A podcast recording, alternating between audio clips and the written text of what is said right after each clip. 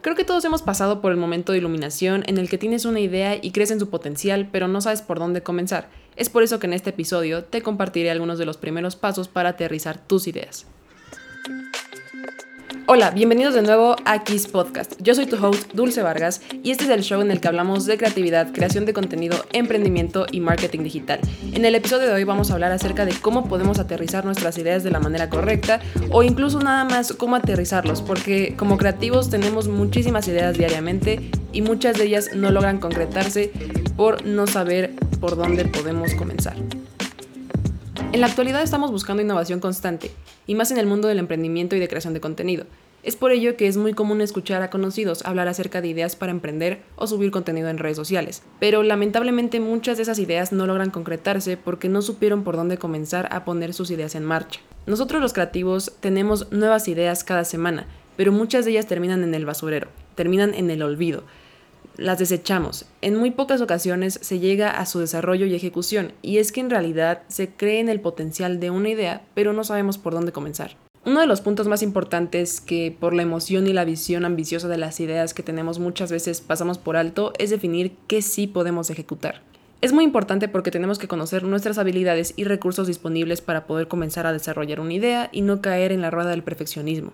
Muchas veces creemos que las cosas materiales son las que nos van a hacer triunfar en un proyecto, cuando en realidad no es lo más importante. Lo más importante es tener una idea lo suficientemente potente para poder compartirla y la habilidad de poner acción. Como por ejemplo, los creativos que estén escuchando este episodio y estén en el sector cinematográfico, es más importante saber contar una buena historia que tener el mejor equipo.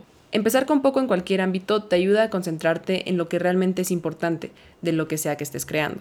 De hecho, cuando tenemos acceso a las herramientas o a las cosas materiales que necesitamos, entre comillas, perdemos el enfoque en lo que de verdad importa. Nos enfocamos en lo que nos puede ayudar ese mismo equipo o en sus funciones y nos olvidamos de las habilidades más importantes que debemos desarrollar. ¿De qué te sirve tener una cámara red si no sabes contar una historia? De nada te sirve tener una guitarra profesional si no sabes tocarla. No tener todo a la mano te va a ayudar a enfocarte en lo que realmente importa y hacerte bueno en lo que sea que estés haciendo. Así que tenemos que aprender a trabajar con lo que tenemos. Y sí, siempre hay espacio para mejoras, pero siempre será más importante desarrollar las habilidades humanas antes que cualquier equipo material. El siguiente punto es cuestionarte si verdaderamente te apasiona tu idea y su temática. La mejor recomendación es buscar empresas exitosas que estén haciendo algo similar. De esta manera te podrás dar una idea de los verdaderos retos, oportunidades, estrategias y necesidades que se requieren del sector. Aprovecha las experiencias de otras personas y empresas que ya han pasado por lo que tú estás a punto de pasar con tu proyecto. El primer paso. Siempre es bueno tener una lista de tareas con fecha límite dependiendo de la magnitud de tu idea, pero recuerda que tienen que ser fechas límites realistas, ya que muchas veces abandonamos los proyectos por crear expectativas altas y ponernos un tiempo límite muy reducido tienes que tener en cuenta a tu equipo humano. ¿Quiénes son? ¿Cuáles son sus habilidades? ¿Cuáles son sus responsabilidades dentro del proyecto? ¿Qué tareas deben terminarse antes de dar a conocer el proyecto? ¿Qué necesitas para ejecutar cada una de las ideas? Incluye las necesidades de tu equipo humano para elaborar la parte del trabajo. También tienes que tener en cuenta cuáles son los requisitos administrativos y operativos que deben solventarse, pero sobre todo es muy importante que te cuestiones tu por qué y el porqué de cada cosa que esté dentro del proyecto.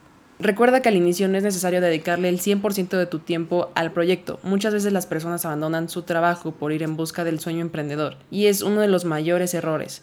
Dejar un ingreso estable y seguro por algo que ni siquiera sabes si va a funcionar, porque sí, muchos emprendimientos fracasan y si eres nuevo en este mundo, pues tienes que tener en cuenta que es muy probable que tus primeros emprendimientos o tus primeras empresas fracasen.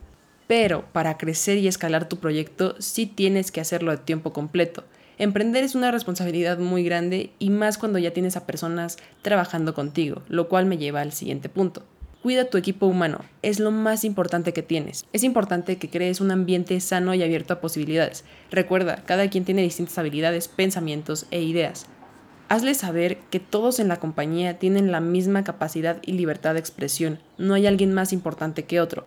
Pero este punto ya lo hablaremos en el resumen de Creatividad SA. Por el momento ha sido todo sobre cómo aterrizar tus ideas. Recuerda que lo más importante es poner acción. Ya sabes, determina por dónde sí puedes comenzar, cuáles son las tareas más importantes y con cuáles tienes las habilidades, conocimientos o incluso el recurso material para poder elaborarlas. Gracias por escuchar este episodio, nos vemos la siguiente semana.